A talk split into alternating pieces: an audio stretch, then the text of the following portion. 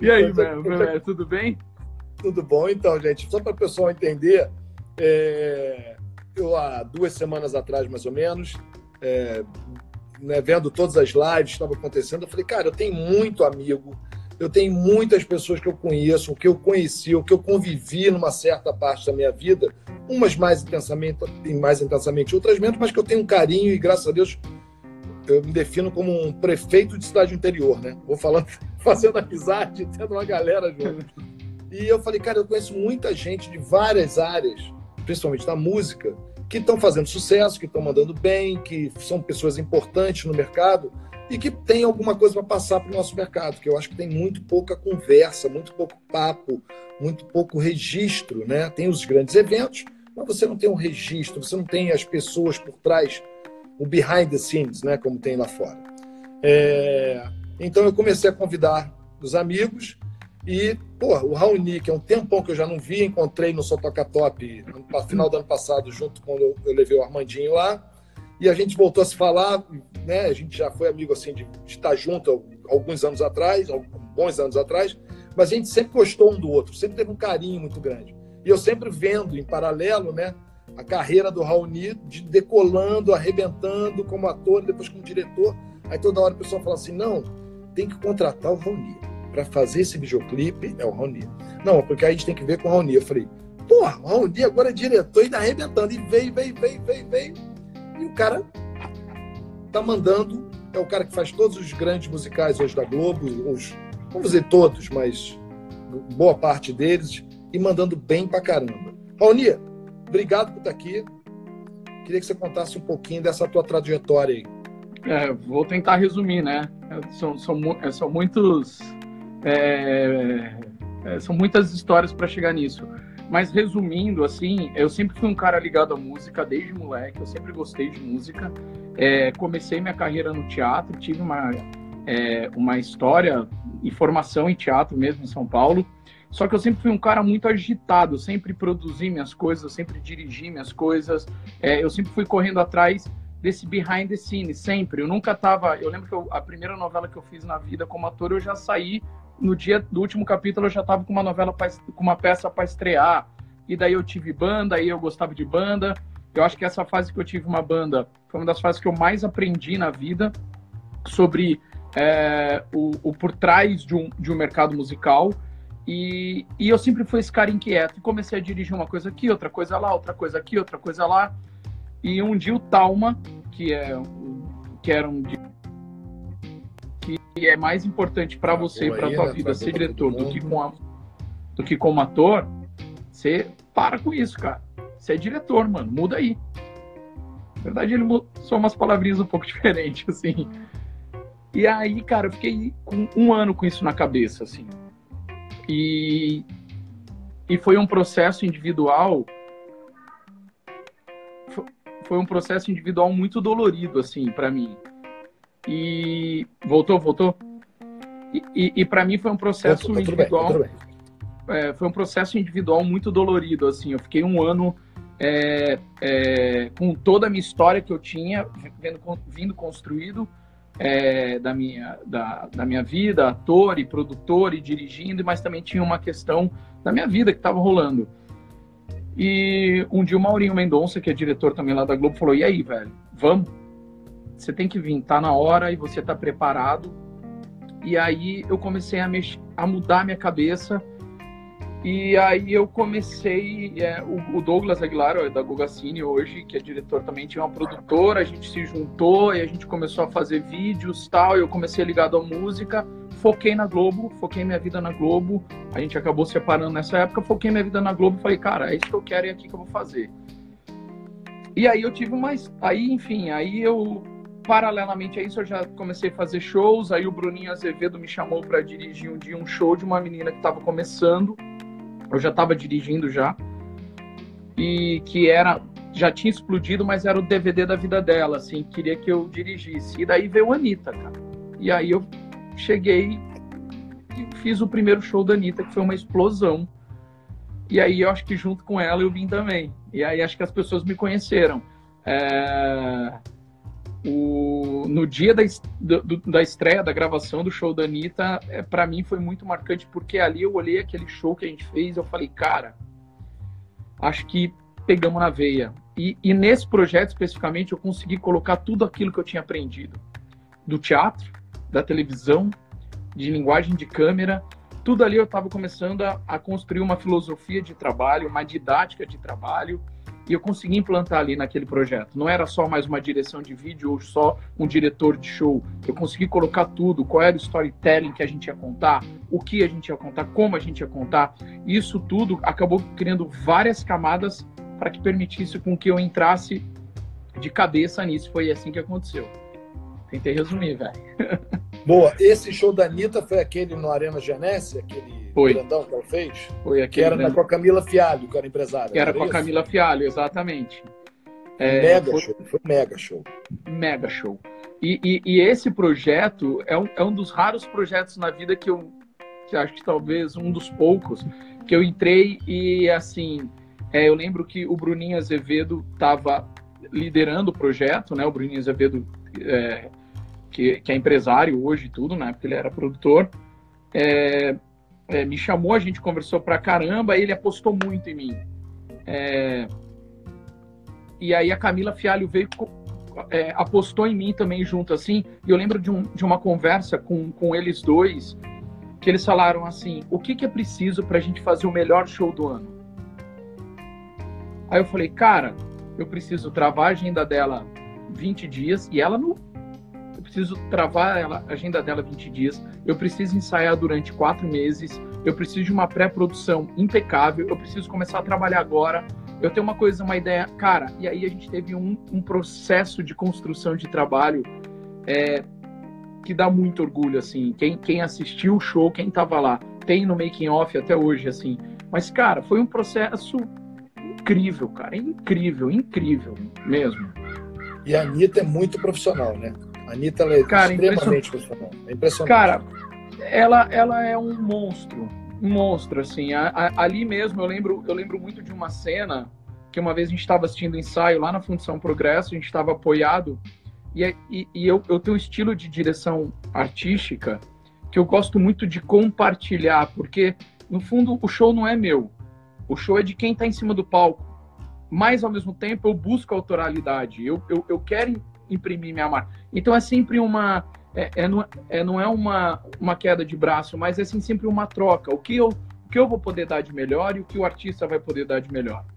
E quando isso acontece, funciona muito. E aí, o, eu apoiado no, numa grade assim, eu lembro que a gente estava, ela estava dando ideia, onde eu virei para ela assim, eu falei assim: um dia você tá ligado, você não vai mais precisar de mim para nada, né? Você vai cuidar disso tudo aqui sozinha. Cara, ela é muito rápida, ela é muito competente, ela é muito inteligente. E em pouco tempo ela, ela virou o que virou, assim, e a gente está vendo que tá, que tá aí, o que ela está construindo. E é de tirar o chapéu, assim. Eu tenho o maior orgulho de ter participado junto com ela nesse momento. Cara, você eu... fez DVD é, do Fresno, né? E também fez do Gustavo Lima, né? Influencia, e, e, é muito doido, é óbvio que a gente sabe que o custo de um DVD do Fresno é X e o do Gustavo Lima, do Gustavo Lima é 300 vezes X. E é lógico que você fez Sandy Júnior, mas a gente vai conversar Sandy Júnior depois. O que, que influencia no custo de artistas e como é esse olhar para artistas tão diferentes? Né? É, é, eu, eu acho que tem dois, é, tem, é, são momentos também. Eu acho que é, hoje olhando para trás, assim, é, eu sou fominha, Chantilly. Eu, quando eu gosto de jogar bola, eu, gosto, eu sou fominha, assim. Mas eu acho que são fases diferentes, assim. É, tanto minha quanto do, do dos artistas. É, eu não... Eu entendi muito rápido que eu não, eu não tinha gênero musical. Eu queria viver experiências. Para mim, é um, um, uma premissa, premissa para eu entrar num projeto assim, é nós somos contadores de histórias, cantadores, né? De histórias.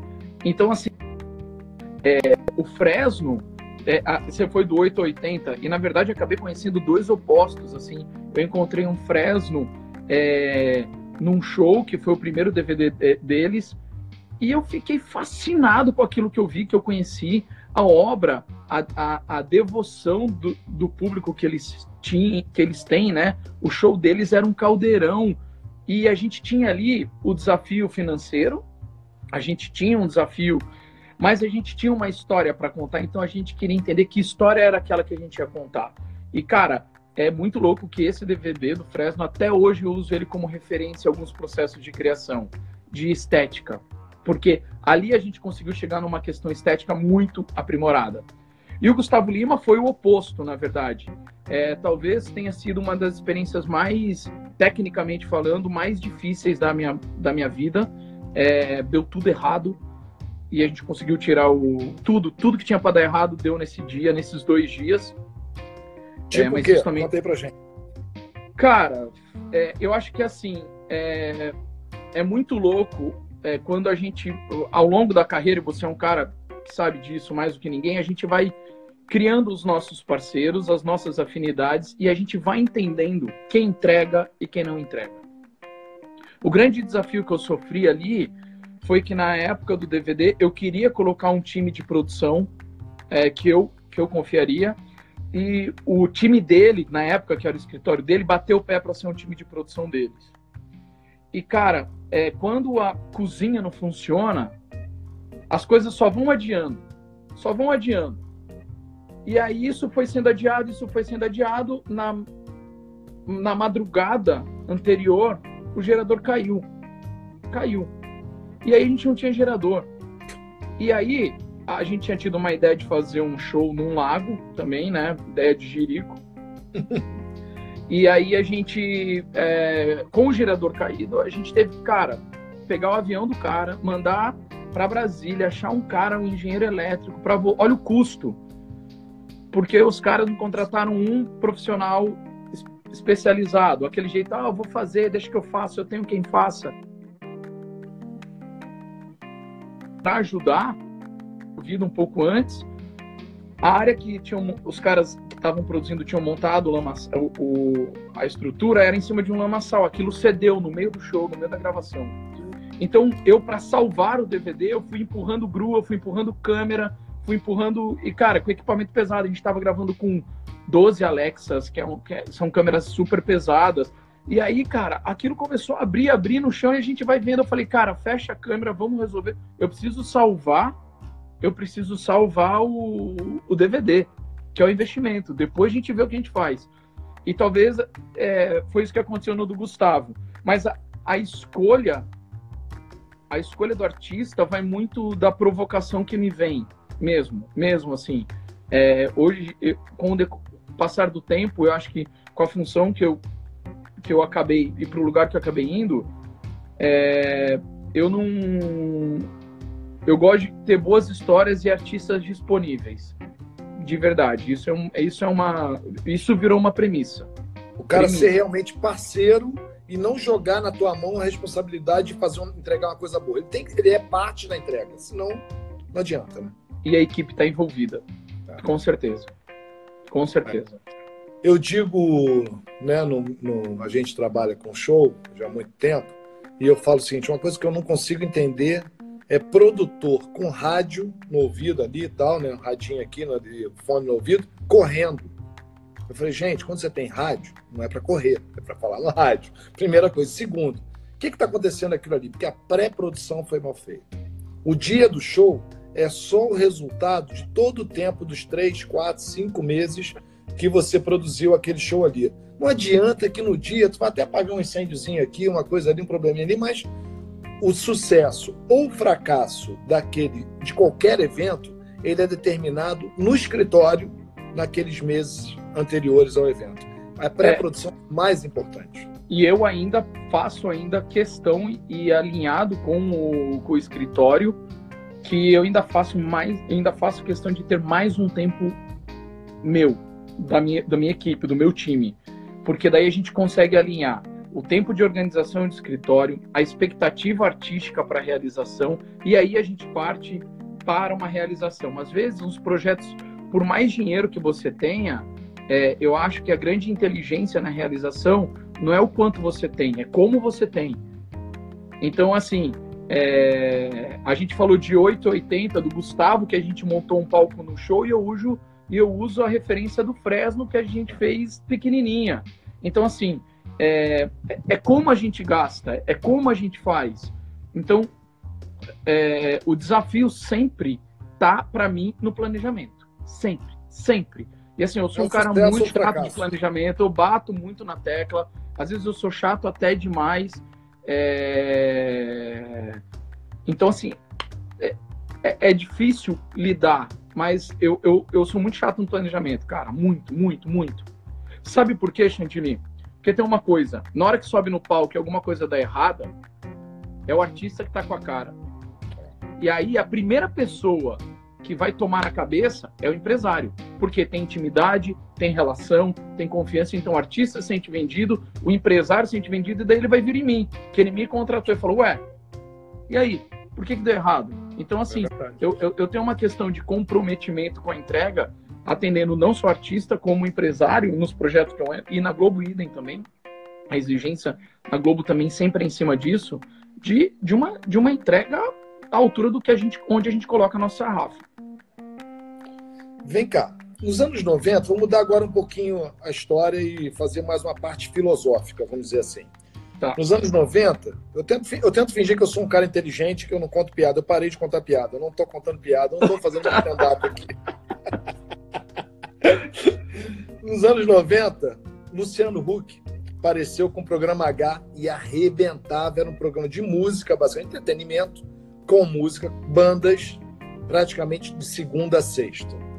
Depois a MTV, na mesma época, MTV vem mandando com músicas, com clipes e mandou no mercado da publicidade. Aí, um belo dia, um, os gênios né, determinam que a música cai audiência. E até nessa época, um executivo da MTV, na época da antiga MTV, que estava no auge, determina numa reunião né, catastrófica, que a gente já falou em um dos programas aqui, que era o fim do videoclipe. Isso foi feito por um diretor lá, pelo presidente lá. Aí, ao mesmo tempo, isso é um cenário. Aí, ao mesmo tempo, a gente vê que o Só Toca Top verão primeiro lugar de audiência, tá certo? É. O YouTube tá trilhardário tocando videoclipe. Né?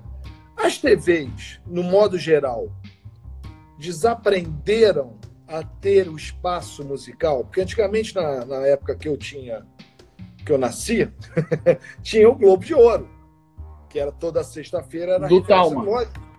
Do Talma, exatamente. É. Que era uma referência do que do, do podcast, vamos dizer, do, do, do não, do, da, da lista, né, da programação do que, que era o bom, e naquela época era MPB, tal, tal, tal. É, e isso meio que foi perdendo espaço, perdendo espaço, perdendo espaço. E ao mesmo tempo, agora eu vejo que a Globo tem o programa São Toca Top, primeiro lugar de audiência, que é bem feito pra cacete, né? E porque tem o. E, e agora eu vi que o próprio programa da Isa, lá, o, do Multishow, vai entrar na, na grade por causa da quarentena. E aí, meu irmão, a, a, televisão tem que entender como trabalhar a música que a música é importante para televisão ou não? Como é que você vê isso? Vamos lá. É, aliás, o Música Boa estreia amanhã para quem está assistindo a live. Eu tô, o Pedro Sequinho era o, foi o diretor artístico da Meu temporada. Amigaço, adoro ele. E eu que estou fazendo toda a, a, supervisão de reformatação para a TV, porque era um programa de duas horas, a gente tem que colocar em 40 minutos. A gente está nessa relação aí. É, é, até amanhã, que amanhã estreia. A gente já liberou o programa, então muito legal. Eu acho que são duas fases, e quando eu, eu, eu tenho uma questão filosofal, então, é, a gente tem um ciclo, um ciclo, né? Então, assim, é, se a gente começar a reparar, a, a música estava em alta, mas a música, eu vi o Zé falando agora, é, a música estava em alta, tinha tudo acontecendo em alta, e a, a música vivia um momento muito rico ali na década de 90, 80, 90, e depois tudo começa a mudar. Automaticamente, automaticamente tudo começa a cair. Certo? Na, é, na TV, houve, por algum momento, e eu não sei quem foi esse cara que teve essa brilhante ideia de dizer, mas assim, o, a, a linguagem estava mudando. E tinha muita música, não só na TV, como em todos os lugares. Chega uma hora que era assim: tudo é música, tudo é música, tudo é música E, e, e um ponto, a gente está voltando um pouco nessa era, de novo. A gente está vindo com muita música, porque a música é entretenimento, é alivia, alivia as pessoas. É, aqui mesmo a gente olha as lives, quantas lives de cantores fazendo live ao vivo. Então, assim, é, existe um hiato num processo histórico aí. A gente teve um, um momento muito difícil para as gravadoras, a gente teve um momento muito difícil para a TV e para a música. E quando isso volta a recuperar, a, a gente começa a descobrir novas maneiras de colocar a música. Eu, particularmente, é, logo que eu entrei na, na Globo, é, que eu fui para a Globo assumindo a liderança de alguns produtos musicais, é, uma das grandes provocações que eu fazia era como a gente vai colocar a música. E, e eu lembro é, que a primeira coisa que eu, que eu fiz, assim, eu fui assistir o show da virada, a gravação do show da virada. A gravação do show da virada eram 31 artistas num dia, 31 artistas no outro, cada um cantando dois minutos e meio em playback. Esse modelo, se eu não me engano, quem tinha feito era o Boninho. Há muitos anos atrás, passou pelo Leger e depois ficou no Glazer, o Fest com Glazer. Eu não lembro direito esse processo histórico, mas me chamou a atenção, na época, eu ver 62 atrações cantando playback na TV há 10 anos, 15 anos. É, tinha que mudar. A gente não estava adequado a esse modelo. Então, a, a primeira provocação que eu fiz para a Globo, para o Ricardo na época, é, é, que a gente tinha que mudar o formato, independentemente se ele fosse ser, é, é, sem saber como a gente ia acertá-lo ou não. A gente ia buscar acertar. E a gente partiu para um modelo de festival. Seis artistas numa grande arena, tornamos o festival itinerante, etc. O Só Toca Top, ele vem numa consequência desse modelo.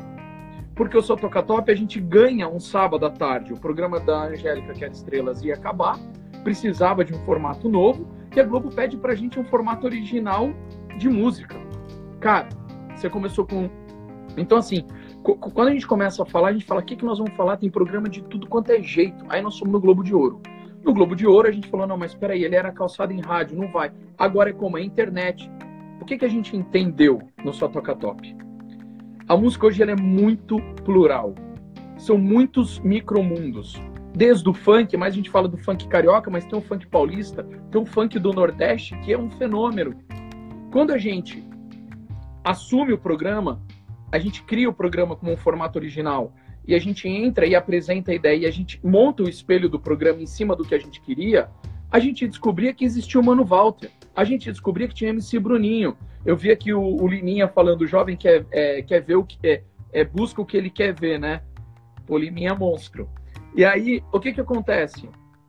É, a gente entendeu que no Só Toca Top tava um mapa do, da música no Brasil. E o que, que a gente entende? Se a gente está na TV aberta, a gente tem que colocar no conceito de TV aberta para o maior número de pessoas possível. Então a gente simplesmente colocou o que o público está ouvindo. Cada um de um lugar, entendeu? Cada um de um jeito. Então, assim, tem o nordestino, tem o rock and roll, tem isso só toca top. Talvez eu acho que o, que o grande. É...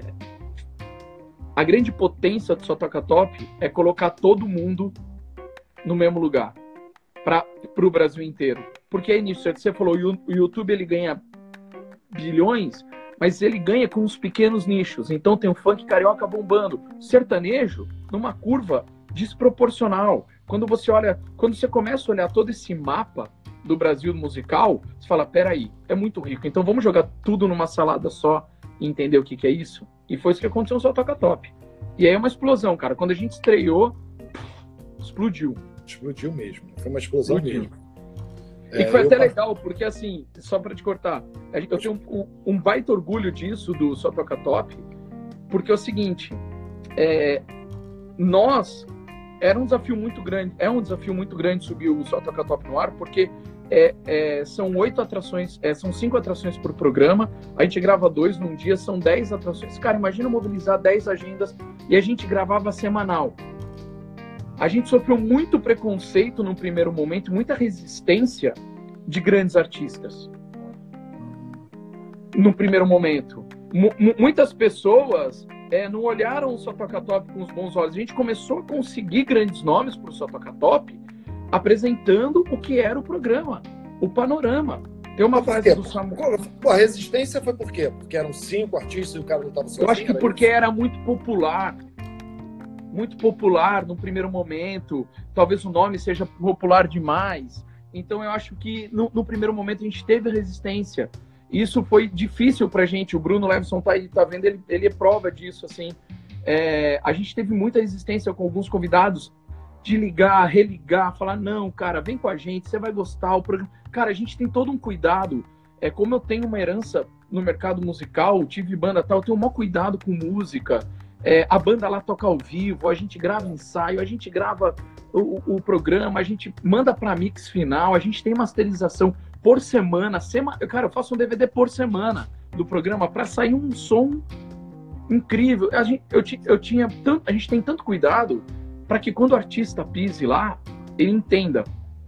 E o Samuel Rosa falou uma coisa muito legal para mim quando ele foi lá. Eu, a gente tem um afternoon do do, do, do, do Só Toca Top. O Samuel falou uma coisa que assim, ele entendeu ali, é, ele entendeu ali que ele tá, tinha chance de reconectar com o público que ele não tinha. Aí o Brunão falando, até hoje tem empresários que têm resistência. Aí o Marcel Klein, que estava com a gente até pouco tempo atrás, tem muita, tem muita resistência, cara. E alguns artistas foram quebrando isso e quando chegavam lá falando, uau, que maneiro isso. As pessoas, é, você abriu sua pergunta de uma maneira muito legal, que para mim já valeu. O Só Toca Top reconquistou um espaço da música na grade aberta. Só de música, é um programa que só fala de música. Legal. Tanto reconquistamos que quando acabou a temporada do Só Toca Top Verão, foram pegar uma música boa para pôr no lugar, para não perder esse lugar. Isso é uma conquista da música na grade aberta. Então, cara, é um ativo. É a, gente, a, gente, conquistou um espaço. E isso mostra que a gente tem lugar. E mostra que a música dá ibope. Mostra que a música dá audiência. Mostra que ela. A TV aberta hoje é uma janela, mas ali tem um monte de coisa rolando em volta, paralelo. Virou, virou uma grande revista da música. É verdade, é verdade. E é, e é importante, eu acho que talvez seja esse ponto, né? Vocês é, entenderam a situação atual, o mercado da internet, o mercado dos nichos, o mercado dos grandes artistas e botaram tudo num negócio só. Não, tem, não é um playback, é uma banda tocando e eu posso falar porque eu trabalho com o Armando, né, o Armandinho. E é um artista que é muito exigente, né? Ele é um cara que está aí há 20 anos, é um cara muito exigente tecnicamente e ele saiu super feliz. Ele saiu é pô, não tocou com a banda dele, né? Que ele é um cara de banda, ele é um cara de música verdadeira, poeta, aquele cara que tá. E ele tem aquela banda dele lá há anos, né? Que ele adora, que ele fica totalmente relax com a banda dele, ele fica confortável. E ele tocou sem a banda dele e ele saiu de lá feliz da vida, o resultado foi maravilhoso. Mas a gente teve muito cuidado. E assim, e, e isso assim, Chantilly, de, de um tempo para cá, assim, na Globo, aí é um processo de construção mesmo. É, é, é impressionante a qualidade é, musical que o time é, é, e a qualidade musical dos profissionais que servem o time da Globo hoje em dia. Assim, os músicos é engraçado porque assim a gente fica é, a gente fica falando assim, ah, era a banda do show da virada. Pô, no primeiro momento o cara achava porque era a nossa banda que tocava, né, o show inteiro. o cara primeiro momento, só que cara, o nosso diretor musical é o Paulo Calazans. Então, assim, é. qual é a diferença? Então, se fosse no show do Djavan e tivesse o Paulo Calazans, o cara ia falar, pô, o Paulo Calazans tá lá, o diretor. Cara, a gente tá fazendo um trabalho. Isso é de maneira geral. Hoje, os, os, tanto Voice Kids quanto Voice Adulto, eles têm banda tocando lá e tem um time de produção musical e de músicos incríveis. Assim, é, tem, é, tem, profissionais de alto nível e é um mercado para essas pessoas. Estava falando com o Zé sobre o time todo agora nessa parada como é que eles estão fazendo, é, o, a Globo conseguiu criar um time muito grande e um time muito forte de profissionais da música. Isso é, é muito legal, muito legal. Só para fechar, o Só Toca Top, uma coisa mais engraçada, quando a gente abriu os rankings, a gente descobriu que se eu puxasse um ranking de rádio sertanejo, era uma coisa. Se eu puxasse um ranking internet sertanejo, era outra. Se eu buscasse é, funk, qualquer gênero, sertanejo ou qualquer outro gênero, funk, é, internet ou rádio, mudava. E aí, qual que foi o barato da história? A gente descobriu que a gente tinha fôlego, porque no, o meu, meu grande angústia era, cara, como é que a gente vai sustentar toda semana a mesma coisa? Quando a gente começou a descobrir esse quebra-cabeça, aí foi embora, foi embora. E tem aposta, né? Que é um espaço é. que a gente dá para novos artistas que. É importante, é, é fundamental, né, cara? É fundamental você retroalimentar a indústria.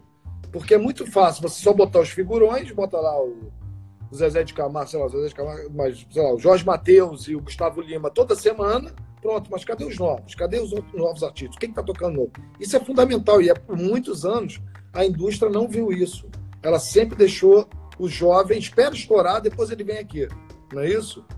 É, mas assim, como eu já tive do outro lado também, Chantilly, é para mim batia muito isso assim pô, a hora que eu mais preciso é no começo. O, o Zé, voltando ao Zé de novo, que eu vou falar, cara, as maiores conquistas eram no começo. Porra, a gente quer ir, pô, conseguimos. Cara, a gente tem que ter espaço para isso. Então a gente conquistou um espaço e é um espaço importante. Hoje no Só Toca Top, por exemplo, um programa de 40 minutos, 8 minutos quase é dedicado à aposta. É. Que tem um Vocês botaram o Lagum, né? Botaram o Lagum, que é uma banda Cara, nova. Cara, a gente botou Melim, foi a primeira aposta, Vitor Clay, é, Lagoon. É, aí, aí, pô, não vou lembrar dos 40 e tantos, mas, cara, foi muita galera, muito, mas muita gente, muita. Eu acho que. E vem cá, tem muita pressão de, do outro lado, né? Tem alguns artistas tops que não quiseram, mas tem muita pressão também das gravadoras, dos empresários. Eu mesmo enchi o saco do Marcel, botar a mantinha lá. Tem muita gente enchendo o saco e fazendo pressão para participar, porque é o único espaço da Globo de música, né? Como é que vocês lidam com essa pressão também? Por um lado, os artistas ah, tal meio de mas por outro, vocês têm muita gente querendo estar ali dentro.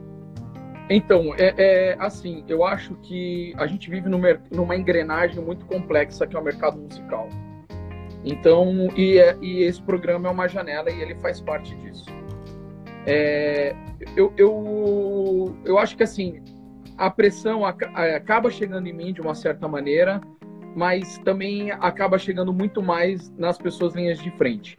Para mim, em programa que eu lidero, é, eu sempre estabeleço os critérios para colocar os artistas ali.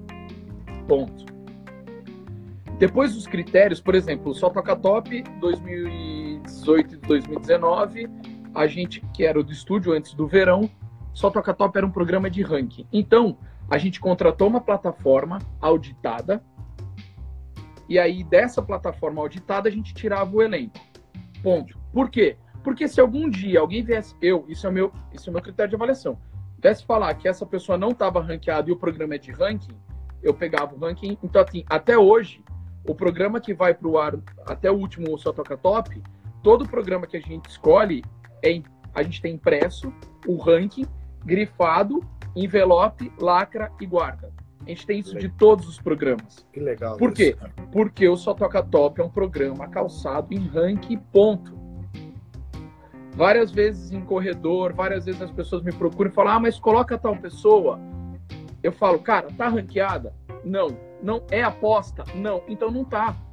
No primeiro momento. Num segundo momento, a gente começou a rever alguns conceitos. Mas, assim, por exemplo, eu, eu fiz o Criança Esperança há alguns anos. A gente tinha outro critério de escolha. Então, assim, o Cria Esperança é um lugar premium, é um lugar. Eu estou num sábado à noite ou num sábado à tarde, a gente está falando com pessoas diferentes.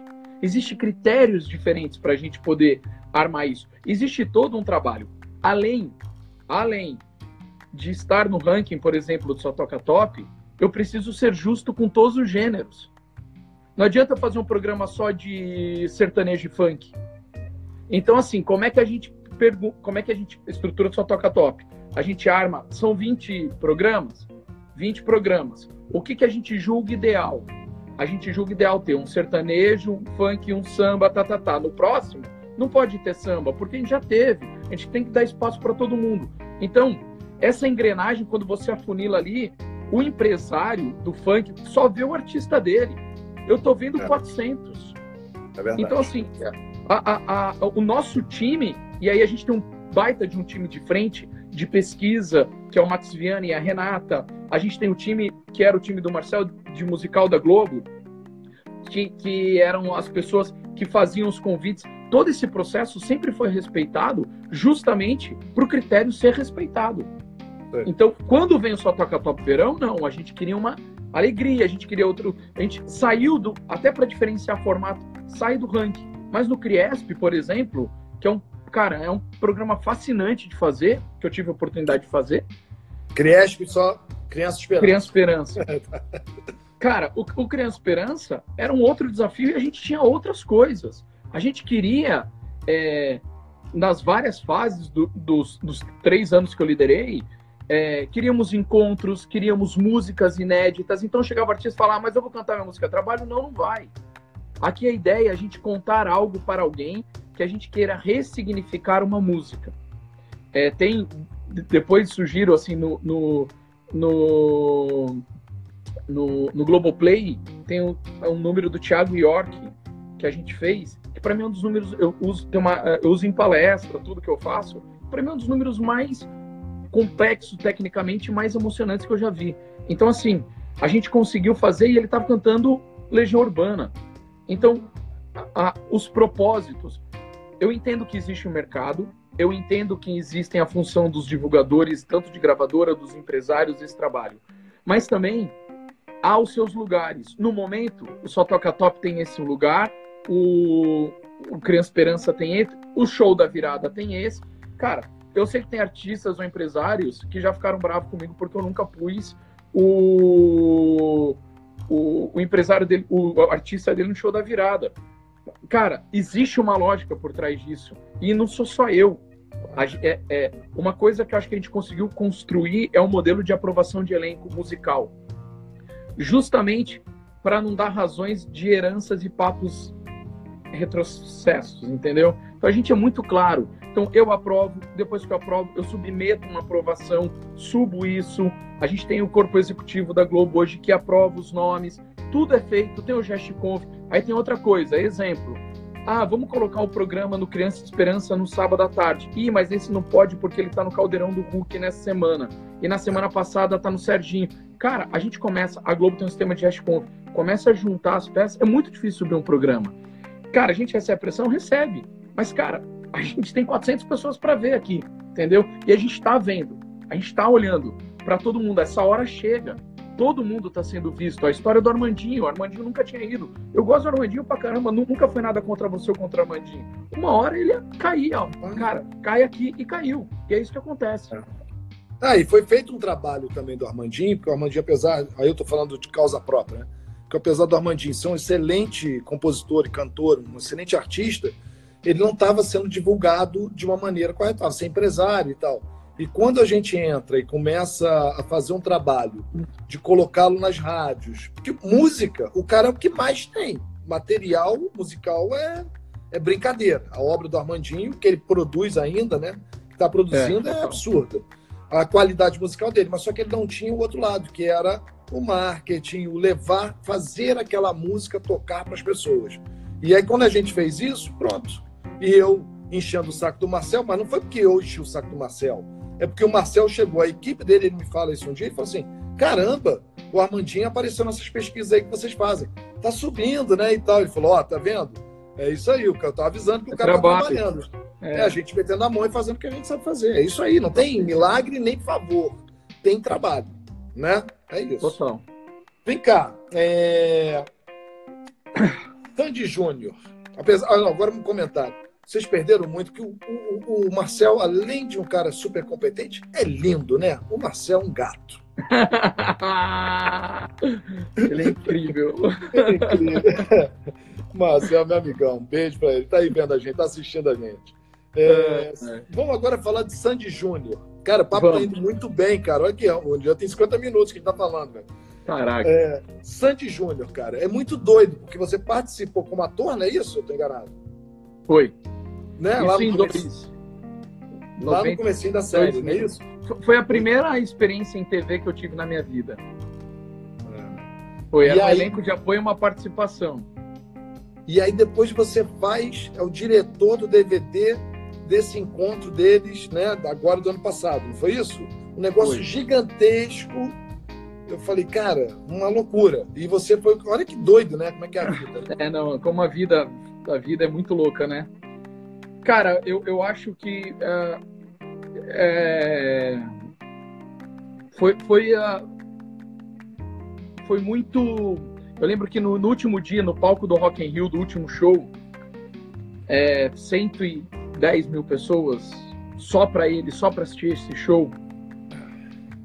É, o Douglas, que dirige o documentário, me chamou assim e falou assim: Ei, o que, que vem na tua cabeça agora? Eu, cara, palavra é orgulho. Porque, cara, a gente fez uma coisa é, muito alto nível. Todo mundo. Assim, a, a gente conseguiu juntar numa equipe muitos profissionais de alta performance, muitos. É, e a gente conseguiu é, construir um processo muito harmônico. Então, assim, é, toda a minha filosofia de trabalho, todo o nosso processo que a gente tem, todo o meu time que assim eu tenho junto comigo, é, eu, eu, trago um time de criadores, diretores. Eu não vou sozinho, eu não sou um cara que ando sozinho, eu não entro em projeto sozinho, não sei andar sozinho. É, eu tenho um time comigo de assistentes de direção, de roteiristas, de criadores, de diretores. Tenho diretores parceiros sempre comigo. E, e a gente junta, num, entra com um time de produção e realização muito afim. Todo mundo sabia que o, que o projeto ia ser maneiro, que era para ser gigante. Quando lança o projeto e explode, a gente falou: peraí, vamos ter que redesenhar tudo. E a gente passa a redesenhar tudo e atrasados.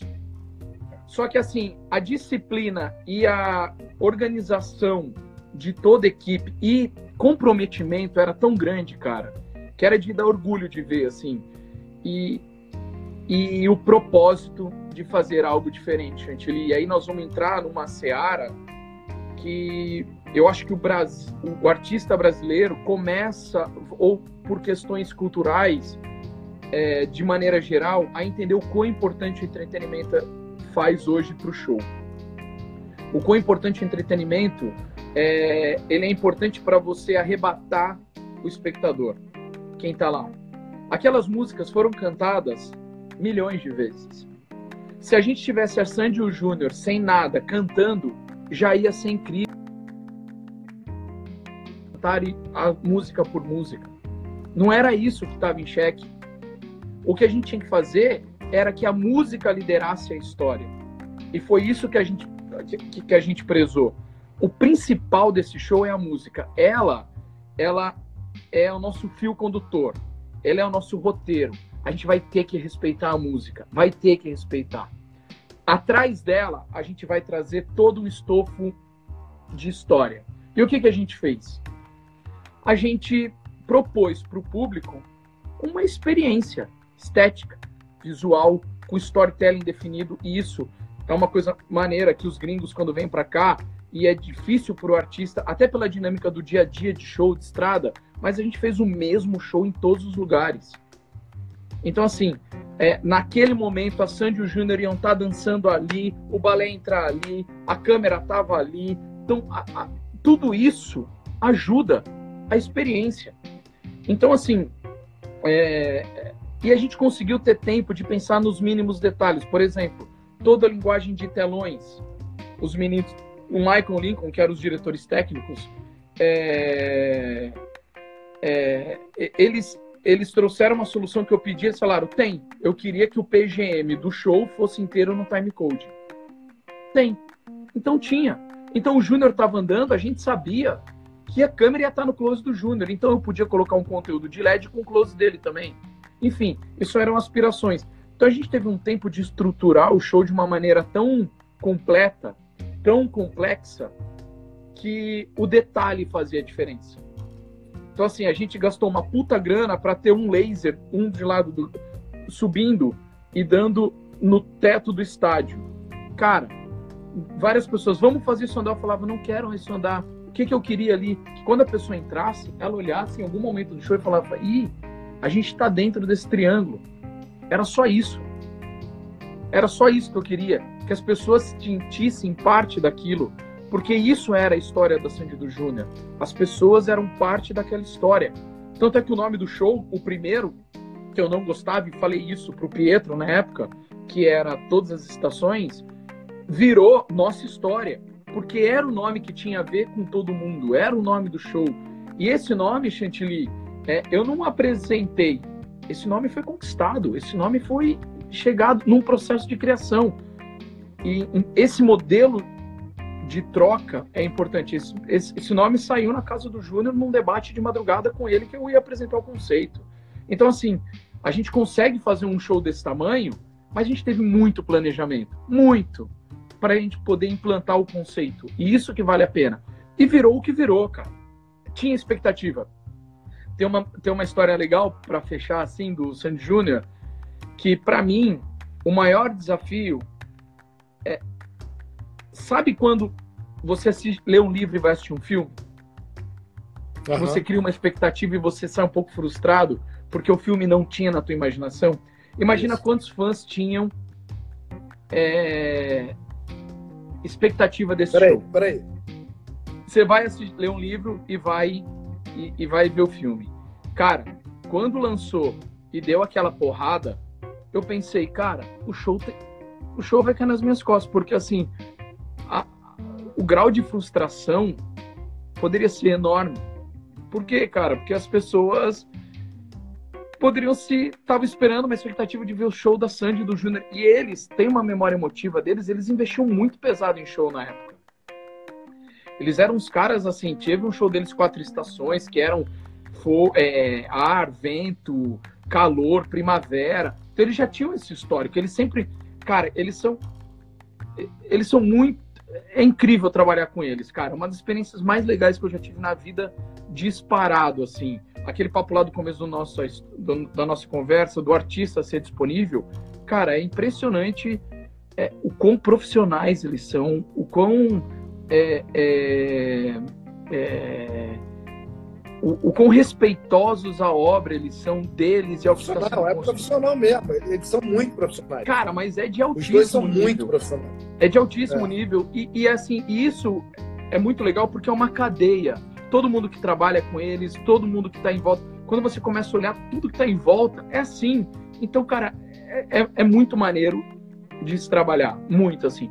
Foi, Chantilly, assim, é, foi uma das experiências mais ricas e mais legais que eu tive em relação a, a, a, a direção e construção do show. E o mais importante, cara, para mim, falando do dois, 2001 e agora, é de entender que a gente está no caminho certo. Saca? É, bater o pé para querer um modelo de, de trabalho, bater o pé para querer condições de trabalho, bater o pé por prezar pela qualidade artística, bater o pé por querer um resultado, bater o pé um, um time que, cara, o Zé Carratu, que é um cenógrafo meu parceiro que sempre está comigo, cara, às vezes o Zé fica bravo comigo, eu fico bravo com ele, porque às vezes a gente faz três, quatro vezes um desenho de um cenário, mesmo que o artista tenha aprovado. Se eu não concordo, ele não concorda, a gente vai redesenhar, a gente vai reapresentar para o artista. Então, assim, é, talvez é, olhar para todo o time, toda a história que a gente vem construindo, saber que a gente está muito no caminho certo. Olhar para trás e falar, cara, valeu muito a pena. Talvez fechou um primeiro grande ciclo da minha história. E agora eu venho para novos grandes desafios, entendeu? Porque ali é isso, eu olhar para 2000 uma vida participando pela primeira vez na Globo, como ator, cheio de expectativas e, e tal, e o mundo foi mudando, mudando, mudando, mudando, e de repente estava ali sentado na House Mix do Rock in Rio, vendo um show que eu tinha dirigido, construído junto com eles. Cara, é, é muito maneiro. Muito é muito maneiro mesmo. É, meu irmão. E agora, quarentena, agora coronavírus. Cara, você acha que o nível. Porque óbvio, o mundo fica mais pobre. Ponto. Ponto. Nem que o mundo é, as grandes mudanças no mundo ocorrem na, nos grandes, nas grandes catástrofes. catástrofes né? A Segunda Guerra Mundial, onde foi um dos maiores avanços tecnológicos de todos os tempos, naqueles 10 anos, 5 anos, 8 anos ali. É, 5 anos, 7 anos. É, milhões de mortes, mas ao mesmo tempo os aviões explodiram, a tecnologia explodiu, a, a medicina explodiu, tudo isso. A gente agora está passando por uma crise que nunca aconteceu no mundo, desde que o mundo é mundo, e a gente sai pobre. A gente, quando eu digo, eu digo Inglaterra, eu digo Austrália, eu digo Estados Unidos, eu digo Europa, eu digo tudo. Né? A, a África já está pobre, vai ficar mais pobre. O Brasil já estava ruim, vai piorar. Total. Como é que você acha que isso vai impactar nos grandes. E uma coisa que a gente vem discutindo, que a gente vem conversando também, até domingo eu vou ter um papo com o Pedro Neto, irmão meu também, que gente boa. trabalha com a Simone Simaria, trabalha. Boa, gente finíssima, nossa. que mais? Pô, que maravilha. Aliás, fazendo é. uma alusão ao Pedro, ao, ao Pedro ele, e, e, cara, e ao Zé, né? Na verdade, pô, o Zé falou: eu não posso ficar fora desse line-up, cara. Você olha, timeline Chantilly só tem cascudo, velho. Você fala, pô, eu não quero ficar fora. Eu, Vai, mas fala aí, fala aí. Eu vou te falar, eu, eu posso não ser um bom empresário, mas um bom amigo eu sou. Eu sou bom de amigo. Um monte de amigo, velho. Você gosta de fazer amizade, eu tô indo bem. Total. É, e aí o que acontece? É, uma das coisas que até vou conversar domingo com ele aqui é sobre a indústria do sertanejo, que é a indústria mais rica hoje do momento no Brasil, mas ao mesmo tempo tudo que é mais rico tem mais, maiores gastos né? E você fica parado depois de umas férias, que as pessoas não se tocam, mas geralmente depois do carnaval as bandas tiram férias de um mês e tal, porque o pessoal já gastou dinheiro no carnaval, não vai gastar dinheiro depois do carnaval, e logo depois das férias o mundo para e os shows param. E lembrando, não é porque eu sou um cara chique com amigo, né, que eu falei agora, quem me deu o toque da luz que eu botei aqui foi o Batman o Batman. o cara que faz o show da, da Marisa Monte. Lógico. Bota uma luzinha, bota uma luzinha. Aí, aí é o seguinte, o, é, o que eu estava falando, os shows, é, principalmente os sertanejos, que são os mais ricos, eles vão ficar, estão sofrendo até mais do que os outros. Porque eles tiveram férias e agora vão ficar quatro meses, cinco meses. Lembrando que para todo mundo, que essa discussão se volta ou não volta, quando volta, tá todo mundo discutindo a vida normal. O show business vai ser o último da fila. Volta a escola, volta a loja, volta o correio, volta o banco, volta o trem, volta o Uber, volta não sei o que, a loja de chocolate. E por último, quando tiver a vacina, quando isso aí já tiver passado, é que volta a aglomeração de pessoas. Né? Então o show business vai sofrer por muito mais tempo. Né? É. é. E, e, o que eu vejo, é, o que a gente vê, é, o que, que você acha que vai acontecer com o mercado de entretenimento? Os grandes shows, os grandes festivais, como é que você, como é que você imagina isso aí? Um show da, da, do investimento do tamanho da Sandy Júnior ou do Gustavo Lima, você acha que na, a gente não vai ter fôlego para né? fazer grandes shows? Outros, eu tô doido para começar a jogar bola aí também num projeto novo que, cara, eu, eu acho assim, Chantilly, eu acho que a gente está a gente tá numa, numa era, numa, num momento muito estranho, mas eu acho que a gente está no melhor momento para refletir. Talvez o mundo tenha entubado na gente um momento e fala assim, pare e reflita, mesmo. É, a gente estava caminhando já numa era de tecnologia, é, é, para mim, eu penso muito assim, e assim, voltando a falar do Sandy Júnior, você pode estar no streaming que você quiser, no VOD que você quiser, na sua casa, mas nada vai pagar a experiência de compartilhar e viver algo junto. Isso não vai. Eu acho que num primeiro momento essa crise vai bater, é, o, os profissionais vão sentir é, de maneira geral. O mercado vai ter que responder, já está buscando soluções rápidas para solucionar a questão do consumo musical. A gente está vendo que entra mais agora com remuneração, com doação, etc, etc. O artista está usando isso a favor. Fica toda uma equipe ainda um pouco órfã. Os empresários e o mercado vai ter que entender como isso vai se comportar. Mas, ao mesmo tempo, é, vai ser o último a voltar. Vai ser muito doloroso. Só que ao mesmo tempo a gente vai estar tá com tanta saudade de estar tá junto, velho.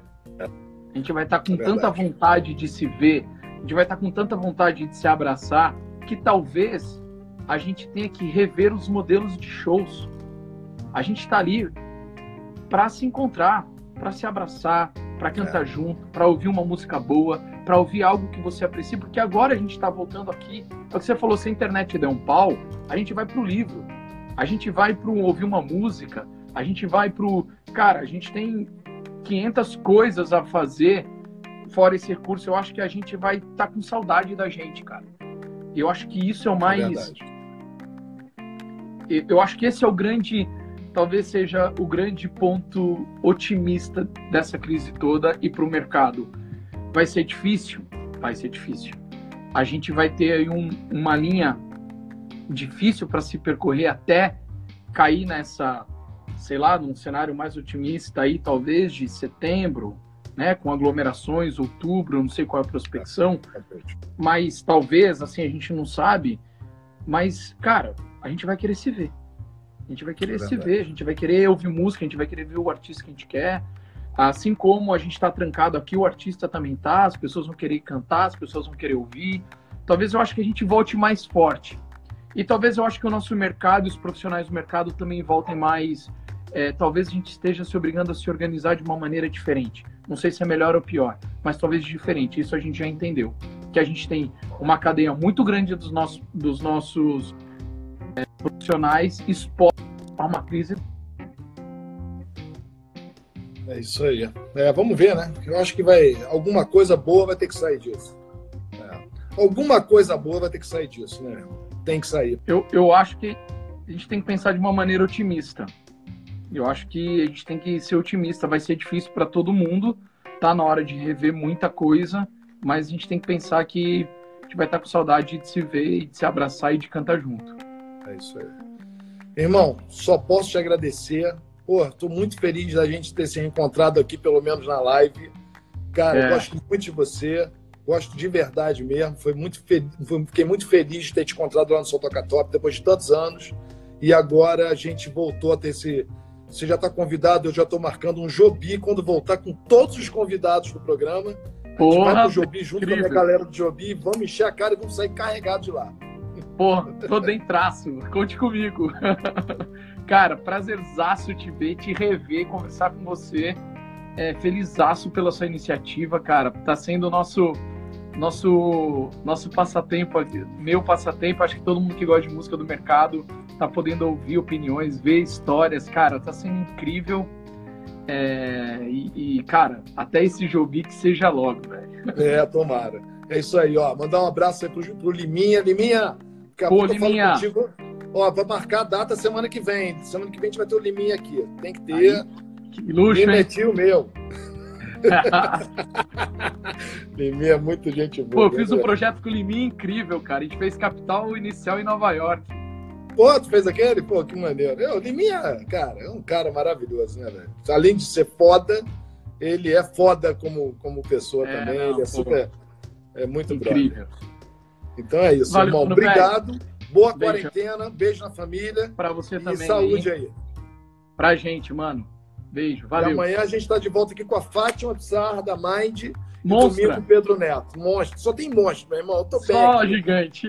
E ó, depois, se eu tiver desempregado que não vai ter show, dá, fala lá com o pessoal da Globo, me arruma lá para fazer as entrevistas, algumas coisinhas lá. Ah, tá? pode ser. Fazer um cadastro lá, pode deixar. Valeu, irmão. Abraço, um beijo. Abraço, tchau. Tchau.